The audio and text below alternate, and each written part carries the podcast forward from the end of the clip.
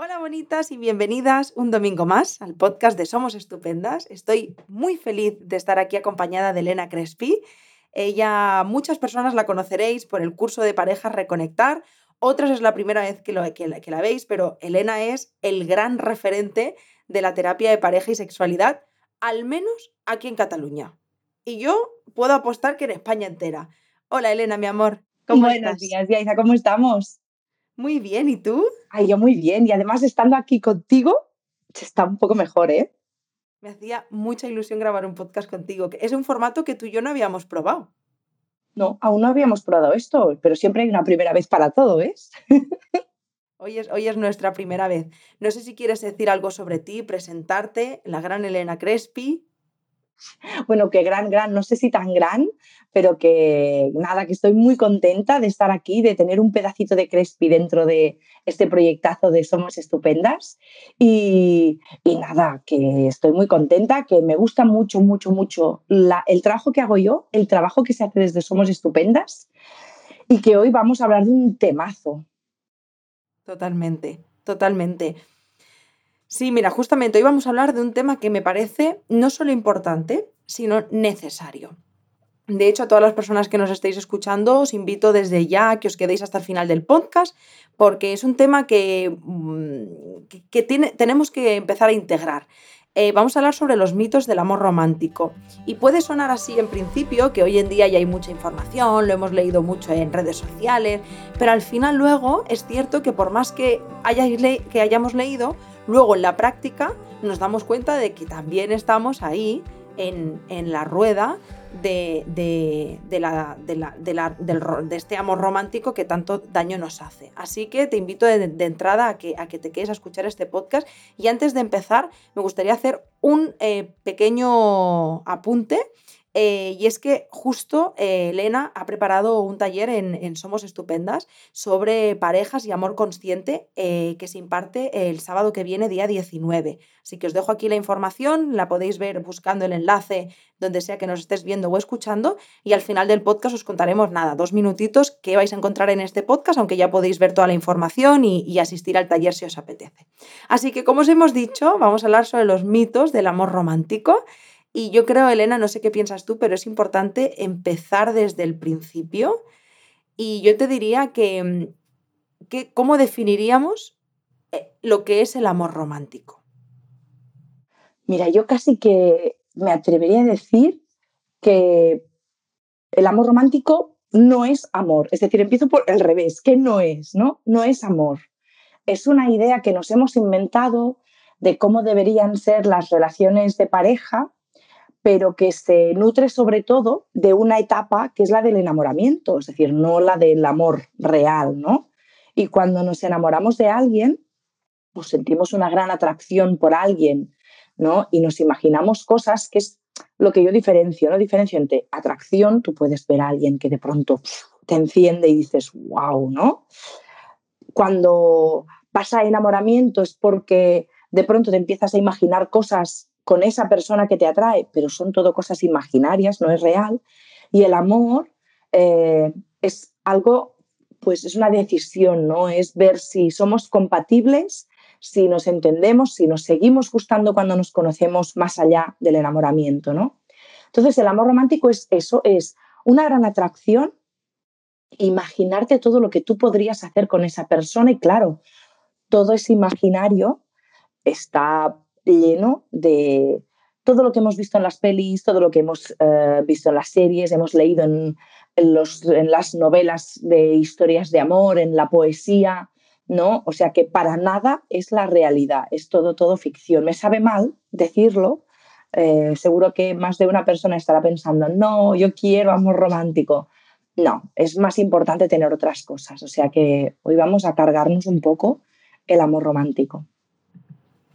Justo iba a decir, antes de entrar por ahí, no sé si te parece interesante para quienes nos estén escuchando y no lo sepan, cuáles son aquellas etapas de una relación. Hemos hablado de que el enamoramiento sería la primera, no sé si te parece indicar estas etapas para que puedan conocerlas Sí, claro, hay como, hay distintos autores que se cruzan con las etapas del amor, ¿no? Hay como una estructura clásica que muchas personas utilizan, como esta etapa en la que dos personas eh, se encuentran, se enamoran, que es como esta etapa de luna de miel, ¿no?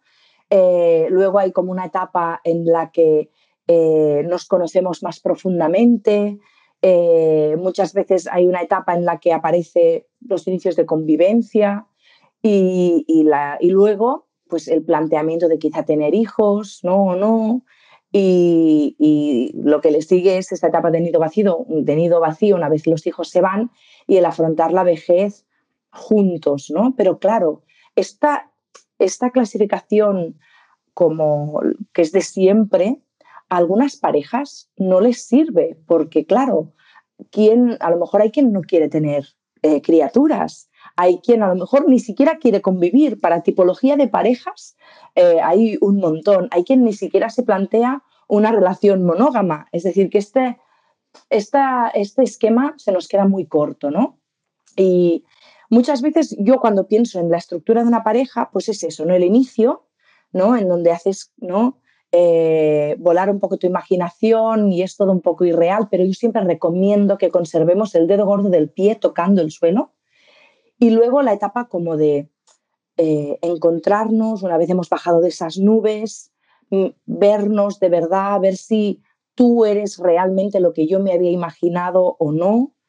Si eres lo que me había imaginado, pasamos a la decisión consciente de estar juntos y ese estar juntos puede ser conviviendo, no conviviendo, teniendo criaturas o no, eh, compartiendo un proyecto más tradicional o quizá más novedoso pero para mí lo más importante es que cuando veas que esa persona quizá no cumple con lo que tú te imaginabas o con lo que tú deseabas, ese es un momento de quizá decidir no seguir. Pero precisamente por culpa del amor romántico, muchas relaciones siguen con esa idea de que tarde o temprano acabarás siendo aquello que un día imaginaste, ¿no? O sea que este punto es como el más frágil, el pasar de lo imaginario a lo real, hay un punto muy, muy frágil ahí en medio. Y ahora justo antes explicábamos qué era esto del amor romántico. Es que ya, como, como bien has dicho, ya empezamos mal llamándolo amor. Deberías, debería, deberíamos de ponerle otro nombre. Porque además yo creo, bueno, creo y es así, el lenguaje al final tiene un significado. Entonces, cuando le estamos llamando amor romántico, al final estamos hablando de amor. Y creo que eso puede hacer que se rebaje el problema, o sea, como que se normalice de cierta manera, como que se le quite peso. Sí, y fíjate que todo lo que hemos visto, porque bebemos de lo que consumimos, ¿no? De las eternas historias de amor, antes a través de la mitología, luego a través de las clásicas historias del cine. Siempre nos metemos mucho con Hollywood, ¿no? Pero es que, claro, es que la ha liado un poco. Eh, las grandes novelas, ¿no? los, grandes poetas, que aunque generalmente escriben más las mujeres, siempre son ellos los que reconocemos, ¿no? y, siempre con esa idea em, que en el fondo es muy patriarcal, ¿no? Eh, de ese amor que tarde o temprano acabas consiguiendo, ¿no? Eh, no, no, no. El amor no necesita batallas, no necesita que sacrifiques nada. Eso no es amor.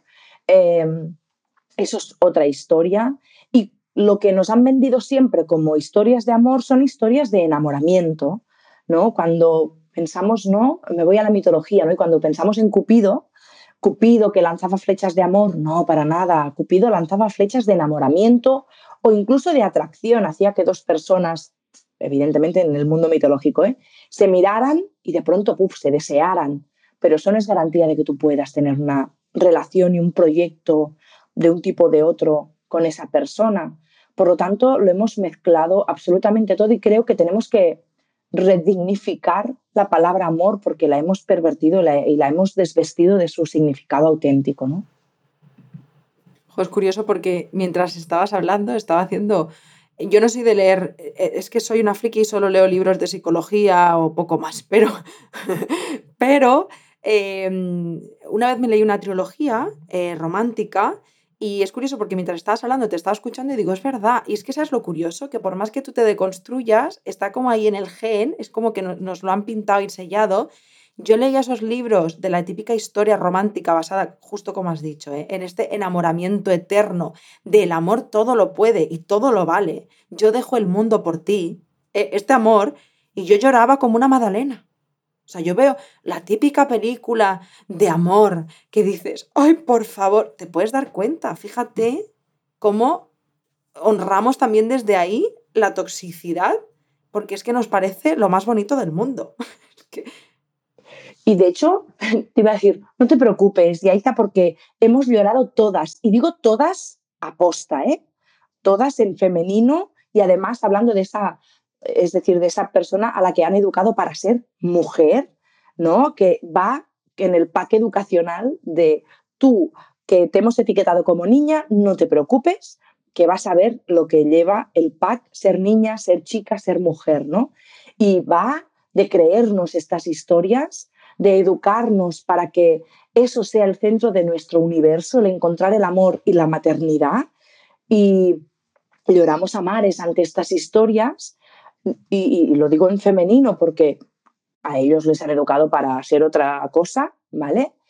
Y, para confundir términos, ¿no? Y, para eh, crear ese halo de confusión en algo que realmente es tóxico, es insano, y nos lo han colado, nos han vendido una moto que nos han colado que eso es amor y que es la máxima aspiración y, desde los culebrones a Disney, ¿no? Y, hemos llorado mares, o sea que creo que no eres la única y seguramente muchas de las personas que nos están escuchando estarán pensando que, les ha pasado absolutamente lo mismo. En este punto, de hecho, eh, me parece interesante bajar a tierra, a la práctica, a la realidad, que qué cosas hay de amor romántico en nuestro día a día. O sea, ¿qué, consideramos amor romántico? Mm, claro, nos, hemos creído muchísimas cosas, ¿no? Primero, tú lo has dicho antes, que el amor lo puede todo, ¿vale? Mira, no sé si el amor lo puede todo, pero en, en algún caso, si lo puede todo, es el amor de verdad, no ese romanticismo que nos han vendido, ¿no? No el enamoramiento. Eh, por lo tanto, para nada, o que, que con el amor eh, ya está, ¿no? Si tú te quieres con alguien, vas a, atravesar absolutamente todo, ¿no? Eh, recuerdo, recuerdo un libro, al principio de hacer terapia, un libro que teníamos en consulta y que yo tengo allí en la biblioteca que, que es de Beck y dice que se llama, se titula El amor no es suficiente que es que, claro, si tú crees que te amas con alguien pero no te respetas, no tienes un proyecto que sea compatible al menos, eh, no os comprendéis, eso no es amor, ¿vale? Por lo tanto, eh, no, lo puede todo, ¿no? Por lo tanto, este es como el gran, la gran mentira, pero luego muchas cosas. En el día a día, yo en consulta me encuentro muchas personas que están esperando que sus parejas les lean la mente, con una especie como de empatía mágica, como si nos hubieran enseñado a ver tú qué estás pensando y nos enfadamos cuando la otra persona no entiende lo que nos está pasando o cuando no sabe lo que necesitamos o deseamos, ¿no? Em, y claro, yo no sé en qué curso, por muchos cursos que hagamos de temas de pareja, lo de la lectura de la mente no, va a ser que no, ¿no? O otra, otra idea que nos han vendido, vendido y que sobre todo hemos caído nosotras desde esta visión tan cisetero de las historias de amor es esa idea de que el malo por amor va a cambiar y se va a convertir en el bueno, ¿no? Es decir, ha sido una mala persona con todas las chicas del mundo y, con todo el mundo, pero por ti, porque se ha enamorado de verdad, va a cambiar. Y esto es una cosa que una creencia que aún está pululando en los institutos con nuestras adolescentes, ¿no? Pensar que el chulo, el, malote, va a cambiar por ti porque tú eres la elegida, ¿no? Te, desea tanto que va a cambiar por ti, ¿no? Em, o que la pareja lo es todo, ¿no? Que, que lo es todo y que solamente con la pareja ya puedes sobrevivir y que todo se reduce ¿no? a, al amor, que en el fondo es una creencia muy, muy machista y, además muy, también muy capitalista, ¿no? Porque así si hacemos que la pareja esté arriba de todo de la pirámide, luego es cuando eh, hacemos que todo el mundo gire en torno a, eso, porque en el fondo es la única eh, posibilidad reproductiva que tenemos. Y como siempre, desde el modelo cisetero, ¿eh? como si todo el mundo fuera, fuera heterosexual, ¿no? Em, pero no sé, o esa idea de que si, seguro que mucha gente está pensando que si te amas de verdad a tu pareja, no vas a sentir absolutamente nada por nadie más. No vas a sentir atracción por nadie más. Es como si nos volviéramos ciegas las personas. Es como, ya está, no veo a nadie más y a la mínima que siento algo por alguien, entonces pienso que mi relación no funciona. ¿No? O sea que, es que ahora pienso, es que no pararía de decir cosas que la gente cree, que nos han colado, que hemos organizado nuestro mundo sexoafectivo alrededor de esto, creo que no, no, no, no hay límite de todas las mentiras, las mentiras que nos han colado. Va muy relacionada con la primera que has dicho, pero yo me he encontrado mucho este, si me quiere, hará esto por mí. O sea, ese, harías cualquier cosa. O sea, si no lo haces es porque no me quieres. Exacto, exacto. Es si alguien te quiere, va a hacer absolutamente todo, va a cambiar por ti, va a sacrificarse por ti. La palabra sacrificio es como una de las que siempre tenemos aquí pegada en el cogote. Eh, en nuestro cerebro está ahí como tatuada a fuego. Primero porque venimos de una sociedad en donde la marca es eh, judeocristiana. Entonces, el sacrificio va pegado a, las personas que hemos crecido en este mundo, independientemente de que hayamos tenido un bagaje más o menos religioso, ¿eh? pero está, está ah, en, todas partes. Y, y, este, si me quieres de verdad, te vas a sacrificar por mí, si me quieres de verdad, vas a saber lo que deseo, si me quieres de verdad, nos vamos a entender sexualmente sin que haga falta que nos digamos nada. Es decir, es que la colección es descomunal, ¿no? Es descomunal. De hecho, también, no sé si tendrá mucho que ver, eh, bueno, igual sí, pero, ¿sabes lo típico? También creo que va relacionado con no entender el amor tal y como lo entendemos, tal y como es, y basándonos muy en este romanticismo cuando acaba esa etapa del enamoramiento y de pronto dices, no, es que ya, ya, ya se ha acabado, en plan. Y ahí es cuando empieza, ahí es cuando empieza, ¿no? Pero estamos como atrapadas todo el tiempo ah, en ese eh, vivir únicamente pendientes de esa relación y cuando eso ya no está, pues entonces ya, ya no. Claro, me encanta el aquí es, ahí es cuando empieza porque realmente siempre explicamos que lo, que pasa durante los, entre los seis primeros meses, que quizás son los que yo etiqueto como mucho más intensos, y los primeros tres años más o menos de relación, es bastante ficticio, es bastante ciencia ficción también, ¿no?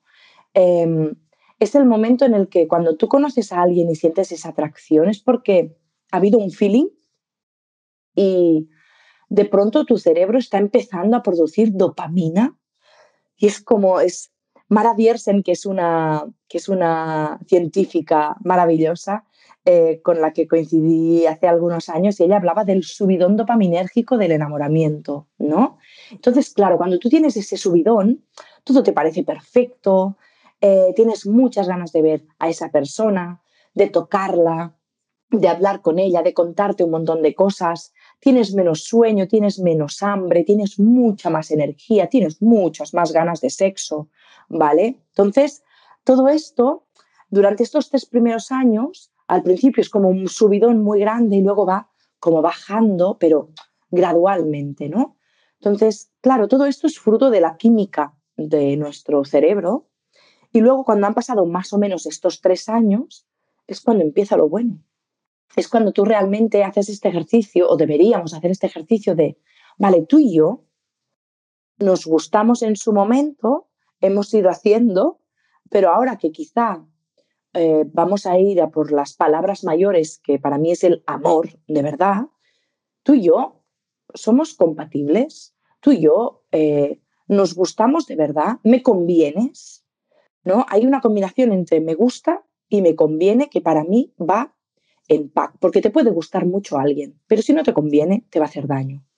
O te puede convenir, convenir mucho a alguien, pero si no te gusta, luego vas a construir algo que tampoco es amor. ¿no? Entonces, ahí empieza lo bueno, es cuando podéis empezar a dibujar ese futuro y te tiene que encantar la persona con la que estás más allá de los primeros tres años. Si no, no se vale. Y yo me encuentro en terapia muchas parejas que vienen, ¿no? A lo mejor al cabo de 5, 6, 7, 10, 25 años y siguen luchando para conseguir que su relación sea como al principio. No, es que el principio es ficticio. El principio es droga natural que segregamos. Lo importante es cómo ha sido a partir de los tres años. ¿Te gusta tu pareja a partir de los tres años? Porque si no, y estás batallando porque cambie, pues a lo mejor es que no era esa persona. Y me sabe mal ser la portadora de las malas noticias, porque habrá quien ahora a lo mejor diga, ostras, pues a mí no me acaba de convencer la pareja que yo descubrí a partir de ese momento. Pero como hemos vivido engañadas en esa idea de que eh, el amor todo lo puede y lo transforma todo y mueve montañas y puede ser como al principio y que lo del principio es lo bueno, pues claro, pues muchas personas hemos vivido engañadas muchas veces en nuestras historias de amor, lo digo entre comillas, porque no son historias de amor realmente, ¿no? Totalmente. De hecho, iba a hacer yo más preguntas, pero tenemos las preguntas de nuestras estupendas, que recogemos, recogemos preguntas en Instagram y son tan interesantes que me voy a ahorrar mis preguntas y voy a lanzar con las de ellas. Te lanzo la primera pregunta y es, vamos a darle la vuelta, porque la pregunta es, ¿qué es una relación real? pues una relación real, claro, primero tendríamos que quitarnos eh, todas las ideas preconcebidas de lo que nos han dicho que es el amor. Una relación real para mí es algo que surge, no tiene por qué ser siempre fácil, ¿vale? Pero que que se tiene que mover en el terreno de lo, de lo más o menos sencillo. Si tú estás siempre peleándote con tu pareja, una cosa es pelear y otra cosa es discutir, ¿vale? Me, encanta diferenciarlo porque, claro, eh, además tenemos como dos ideas súper contrapuestas de las relaciones de amor. Las que nunca se discuten y es todo maravilloso y fantástico. No, esto tampoco es amor real, ¿vale? Eh, somos personas y con las personas con las que nos queremos y con las que convivimos y con las que compartimos, no podemos estar de acuerdo en todo. Por lo tanto, alguien que nunca, nunca, nunca se discute seguramente es que calla mucho y acumula mucha mierda, ¿vale? Pero también tenemos la eh, idea contrapuesta de que esas parejas que están todo el día peleándose en plan apasionado y luego tienen grandes sesiones de sexo. Eso tampoco es muy eh, bueno. Por lo tanto, estos extremos no son para nada el amor real, ¿no? Una relación real está en medio y es una relación en la que nos miramos, nos vemos, somos capaces de mostrarnos tal cual somos, sin filtros, ¿no? Ahora que estamos en la era de los filtros, pues nada, sin filtros, em, que podemos ver a la otra persona y nos gusta con sus más y con sus menos, porque la perfección no existe. Y nosotras, a nosotras ¿no? Pues la otra persona también le gustamos con nuestros más y nuestros menos. Y tenemos proyectos similares. No hace falta un proyecto tradicional y clásico, pero tenemos que tener una idea de cómo queremos vivir la vida un poco similar, porque si yo, yo pongo el ejemplo de las parejas mar y montaña. Si tú te quieres ir a vivir a un pueblecito perdido del Nepal, ¿no? cerquita del Everest, y tu pareja quiere vivir a pie de playa ¿no? Con las palmeras, eso no es muy compatible, ¿vale? O sea que hay que tener proyectos similares independientemente de, cuál sea. Por lo tanto, para mí el amor real es el que nos hace tocar de, pies en el suelo, ¿no? Con los pies en el suelo eh, y, que no está alimentado por esas falsas historias que, que nos han vendido, ¿no? Me ha encantado tu definición. Muy bien. Voy a por la siguiente. Mira esta como me gusta. Bueno, es que me gustan todas. ¿Amor romántico es sinónimo de amor tóxico? Rotundamente sí. Totalmente tóxico. Totalmente. Y además voy a hacer una puntualización sobre el término tóxico, porque una vez hablando con Pamela Palenciano, que ella es una maravilla de mujer, es fantástica, tiene un monólogo que se llama No solo duelen los golpes, y ella me dijo, cuidado con la palabra tóxico, porque cuando decimos que algo es tóxico, le restamos importancia. Cuando algo es tóxico, es que es violencia. Y es que, desgraciadamente, estas ideas de amor romántico que nos han vendido, en donde yo sacrifico por ti, tú sacrificas por mí, me lo haces pasar muy mal, pero al final lo conseguimos. No, no, no, no. Esto, esto son historias violentas en donde no hace falta llegar a ese extremo. ¿no? El amor real, entrelazando con lo que decíamos antes, ¿no? Las relaciones reales no nos hacen sufrir. Podemos no estar de acuerdo, pero no vamos a sufrir.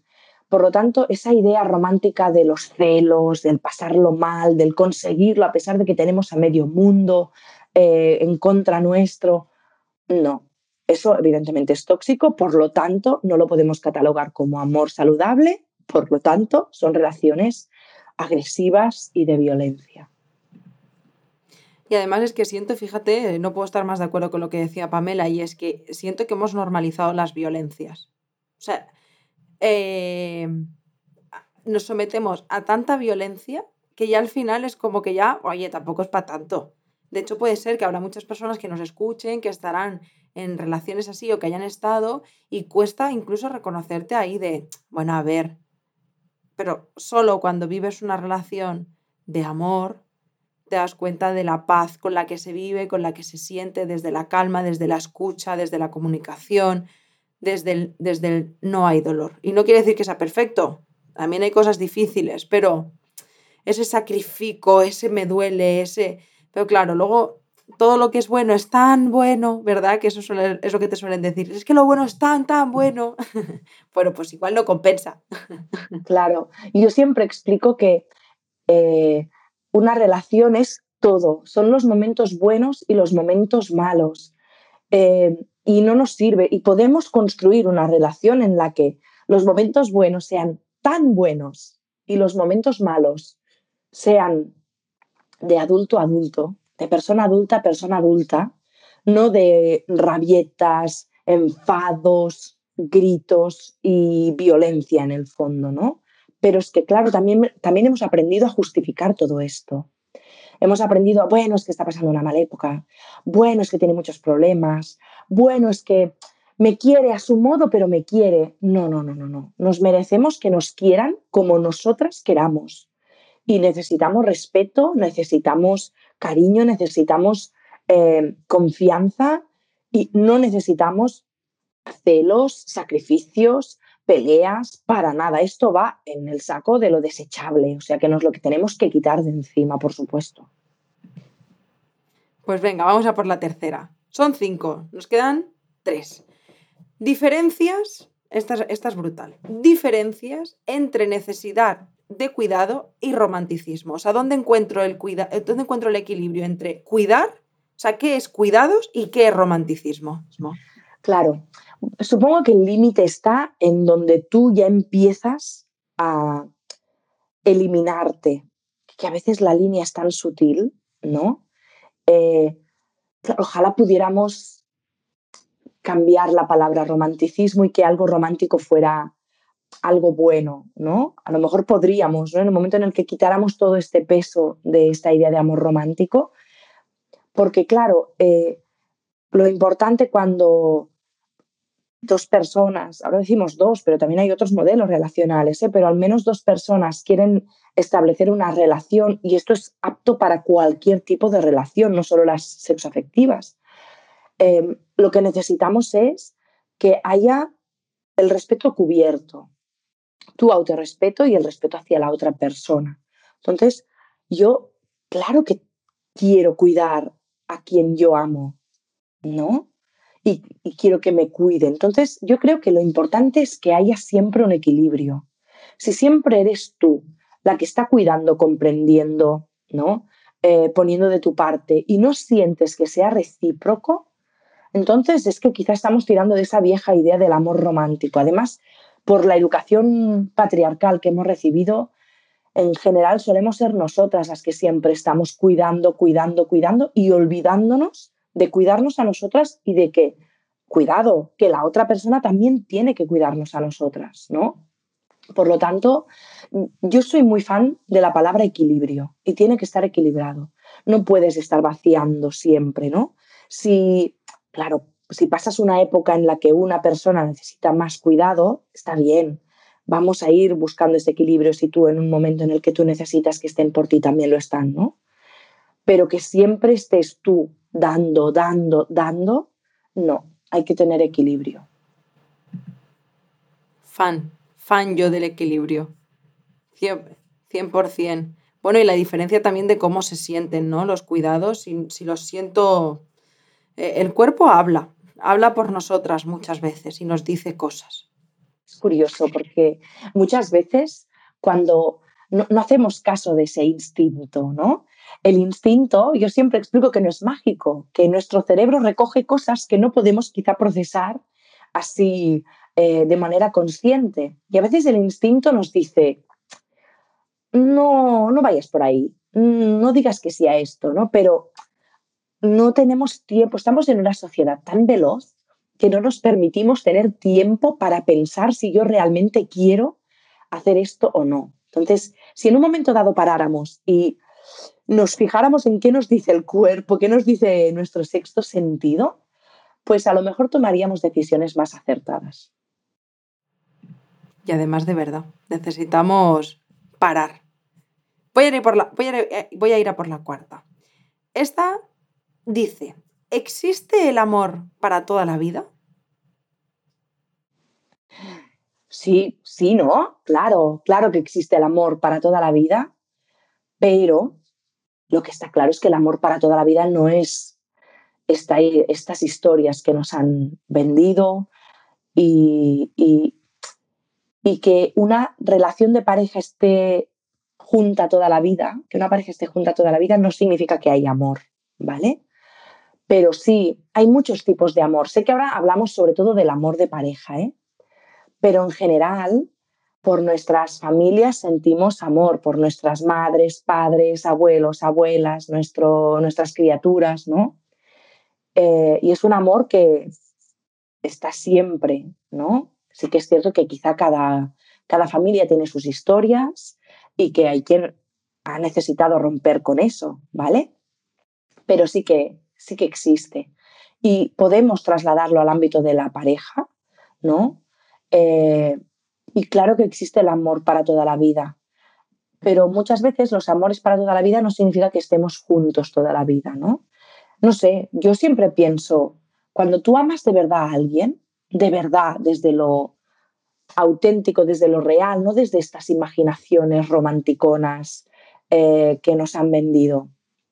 Eh, no sé, tú, yo tengo la sensación de que podemos pensar que vamos a amar a alguien siempre si nos comprendemos, nos equilibramos, ¿no? Y lo más importante para mí no es tener la certeza de si una relación de amor durará toda la vida o no, porque si queremos tener esa certeza, nos enganchamos ahí y luego permitimos hacernos mucho daño para conseguir ese sueño del amor para toda la vida. Para mí lo más importante es que ahora, lo que tú ahora sientes por la persona con la que estás, sea suficiente como para pensar que es, no sé si para toda la vida o a largo plazo, ¿vale? Es ahora siento que es para toda la vida pero al mismo tiempo soy consciente de que si en algún momento no quiero estar contigo, pues podemos hablarlo y podemos eh, cambiar de pacto, ¿no? O sea, para mí eso es importante. Sí, nos acompañaremos hasta donde tenga sentido acompañarnos, entiendo, ¿no? No, si no caemos una vez más en hay que estar toda la vida juntos porque es lo que nos hemos dicho y el amor todo lo puede. Bueno, pues igual no. Igual dentro de 20 años queremos tomar caminos diferentes y ya no nos convenimos. Pues te quiero tanto que te dejo ir desde la madurez. Sí, yo es algo que pienso mucho, ¿no? Eh, no sé, quizá yo ahora, eh, con algo que le ha dado muchas vueltas a nivel personal, ¿no? Eh, no sé, yo estoy con una persona, llevo mucho tiempo con ella y yo pienso, tú vas a amar a esa persona toda la vida de alguna manera u otra. No sé si vamos a estar juntos siempre, pero al menos hasta el día de hoy hemos construido un proyecto maravilloso. Un proyecto que además va acompañado por un par de criaturas. Por lo tanto, eh, sé que estamos como conectados eh, en lo que estamos construyendo. Que luego llega un momento en el que quizá ya no conectamos como pareja, pero por el respeto y por todo lo que hemos construido, sé que algún tipo de amor para siempre voy a tener con esa persona.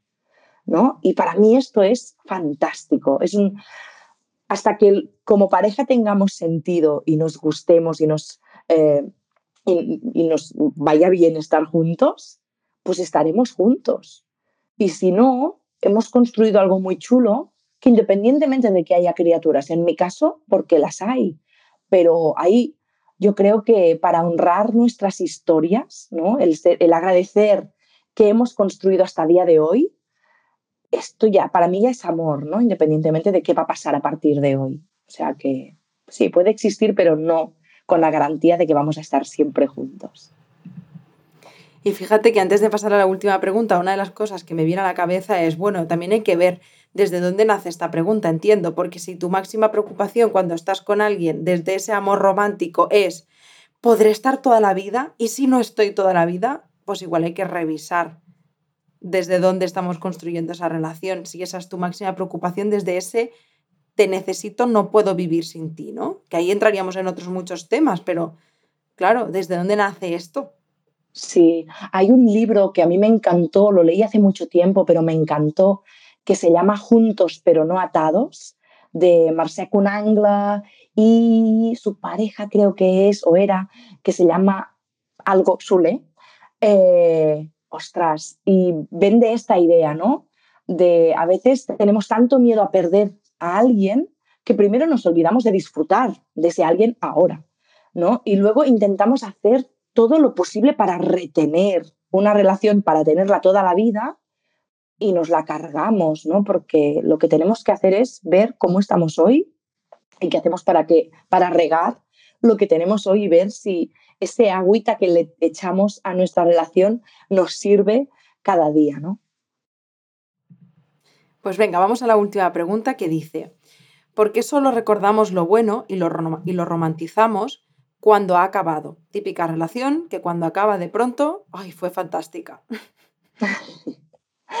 Primero, siempre dicen que nuestro cerebro tiende a recordar las cosas positivas, ¿no? Porque si no, a lo mejor no podríamos eh, sobrellevar nuestra propia vida y seguir hacia adelante, ¿no?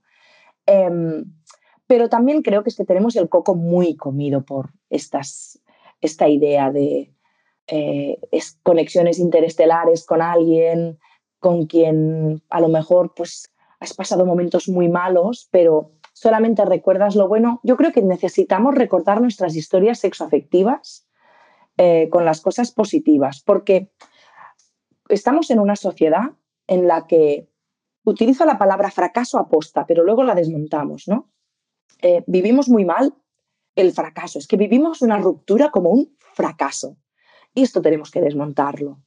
Una, una relación que se rompe no es un fracaso, es yo me pensaba que contigo nos entenderíamos, ha, habido cosas con las que hemos congeniado y ha habido cosas que no, y ya está. Y, hasta que ha llegado un punto en el que no nos ha compensado y cada uno ha tirado por, por un camino distinto, ¿no? Pero claro, tenemos tanta, tan arraigada en nuestra mente esa idea del amor para toda la vida que cuando una relación no, cuando cortamos una relación, ¿no? Vivimos este cortar, ¿no? Es como lo dejamos, nos separamos, nos... y es como un drama, ¿no? Porque estamos en... hemos crecido entre dramas. Y como seguramente no podemos acarrear tanto drama, tanto drama, miramos atrás y decimos, bueno, pero mira, eso lo teníamos, ¿no? Por eso lo elegí, por eso estuvimos un tiempo, porque conectábamos mucho en eso, porque fue fantástica aquella cosa, porque hicimos esta cosa maravillosa. Vale, me está bien, pero también hay que ser consciente de que no seguimos adelante porque eso o eso otro no funcionaba y no pasa nada. Es una experiencia más, ¿no? Acumular. Bravo. Además de verdad, ¿eh? Sí, pero en teoría ya sé que es fácil. No, no, es que justo iba a decir, digo, mira, te estaba escuchando y digo, ala, pim, pam, pum, ahora ponte tú y aplícate el cuento. Pues claro que no es fácil.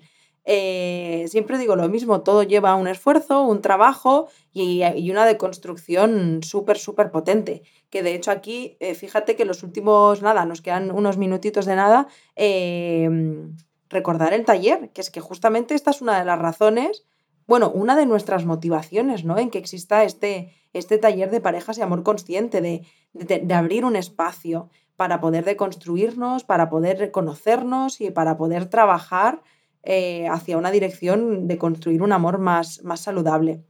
Bueno, un amor más saludable no, es que el amor es saludable por defecto. Lo que le hemos transversado la, eh, la, el significado. Eh, no sé si te apetece compartir nada en un minutillo. ¿Qué nos vamos a encontrar en este taller? ¿Por qué debería ir yo a este taller? Ay, pues, pues porque vamos a construir nuestra propia receta del amor consciente, ¿no? De, vamos a ver hay como una parte más teórica, aunque yo no soy muy de tostones teóricos, ¿no? Pero sí que hay una parte como para comprender de dónde venimos, de dónde nos han, nos han salido estas ideas de qué es este amor romántico, ¿no? Y la parte más de trabajo de ¿y dónde las tengo yo estas ideas? ¿no? ¿En qué cosas de mi historia, de mi día a día me encuentro con todo esto? Y, luego la parte práctica de, bueno, vamos a cambiar, ¿no? ¿Cómo quiero construir yo una relación? ¿Cuáles son los mínimos que yo necesito? ¿Y cuáles serían? Yo, a mí como me gusta mucho comer, siempre hablo de ingredientes, ¿no? Pues cómo es la receta de mi amor consciente, ¿no? De ese amor real, ¿no? Y, y la idea es que todo el mundo salga de ese taller con su receta súper clara para que luego pueda identificar cuándo no está teniendo estos ingredientes o cuándo se le están colando ingredientes que, que no tocan. Bueno, yo con esto ya has conquistado. Tenemos de hecho a Esther en el equipo, eh, que ella también es psicóloga y sexóloga. Grabamos podcast la semana pasada y ella eh, hace mucha insistencia, que de hecho creo que algún día grabaremos un podcast sobre esto, y es la importancia de saber elegir pareja. Primero, por supuesto, de crear este, este decálogo de qué necesito yo, ¿no? Em, y, luego cómo elegir a esta persona que nos va a acompañar.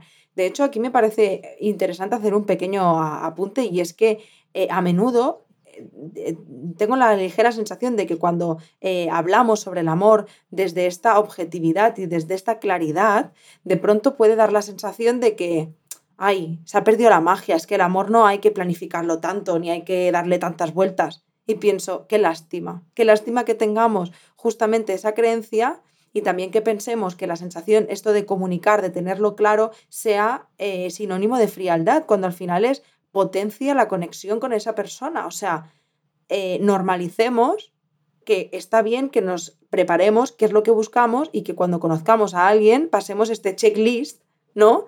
Porque no podemos dejarnos fluir por la vida como si el amor todo lo puede. Claro, claro. Y además, fíjate que las cosas importantes las cosas que son importantes de verdad, las, de alguna manera u otra las planeamos. Habrá gente que será como más organizada y lo planeará con papel y bolí, y habrá otras personas que lo planificarán mentalmente y dirán que no son planificadoras, que improvisan siempre sobre la marcha. Pero es que la improvisación solamente se puede llevar a cabo cuando tú eres una persona muy eh, organizada y lo tienes claro, ¿no? y, te puedes permitir el fluir. Por lo tanto, algo tan importante como el amor, hay que tener muy claro lo que queremos, porque es que si no nos van a colar los goles por todos los rincones. Y luego vamos a sentirnos muy engañadas con estas historias, ¿no? Porque todo lo que nos venden es humo. Y el amor de verdad es algo palpable, tangible, que te hace estar bien. Además, que te hace, eh, te hace venir ganas de buscar, organizar, ¿no? con más o menos rigidez, cada uno con su estilo propio, ¿no? Pero ¿para quién no vale la pena organizar cosas, pensar, no tener claro qué es lo que quieres, sino es para ti misma? Y en el fondo solo podremos estar felices en pareja si yo tengo claro lo que yo quiero y encuentro lo que a mí me hace feliz, porque una vez yo encuentre lo que a mí me hace feliz, también contagiaré de felicidad a la otra persona. ¿no? Cuando yo tengo mis depósitos de felicidad llenos y rebosantes, es cuando yo puedo dar amor a la otra persona. Si yo doy amor esperando que me den porque yo no tengo, pero te doy lo que mm, no tengo para que me llenes, no, no, no, nada, esto es demasiado rebuscado. Es, ¿qué es lo que a mí me hace feliz? Esta persona me ayuda, la, la curva de la felicidad y ahí yo siempre digo que es, ¿sabes qué decían? Es que cuando estás en pareja te engordas, ¿no? Es la curva de la felicidad. La curva de la felicidad es ese enriquecimiento que la otra persona me está dando. Lo que yo crezco estando con esa otra persona, lo que yo gano, no es la fusión, porque cuando luego, si nos fusionamos, pierdo mi identidad y la otra persona también. No es fusión, es yo me junto contigo y me engordo, ¿no? Eso sí que es la curva de la felicidad. Sí, el amor para mí es, es multiplicarse, es expandirse. Pues mira, de eso vamos a hablar justamente en el taller. Os invito a todas a que vengáis el sábado 19 a las 11, que por cierto, si no podéis venir, no pasa nada, podéis eh, comprar la entrada igual, eh, reservar vuestra plaza y tenéis acceso 30 días, así que luego lo podéis ver cuando queráis con calma. Eh, os dejo el enlace donde sea que nos estás viendo encontrarás información, si no nos puedes escribir. Elena, muchísimas gracias. Tengo muchas ganas de que llegue ese taller y que podamos eh, ampliar y concluir toda esta información. Gracias de corazón, un gusto como siempre. Sabes que te admiro muchísimo, así que un orgullo. Igualmente, muchas gracias. Ya sabes que la admiración es mutua, o sea que yo encantadísima de poder hacer este taller con muchas, muchas ganas y con mucha responsabilidad, ¿eh? que es un tallerón, ¿eh? o sea que Qué bien. pues nada, corazón, gracias y a vosotras, gracias otra vez. Gracias por un domingo más, por escucharnos, por compartir el podcast, por vuestros mensajes, por todo lo que hacéis, por el trabajo tan bonito que hacéis de cooperar en hacer que la salud mental cada vez llegue a más y más personas. Así que muchísimas gracias y nada más, nos vemos y nos escuchamos el domingo que viene. Un besito, chao.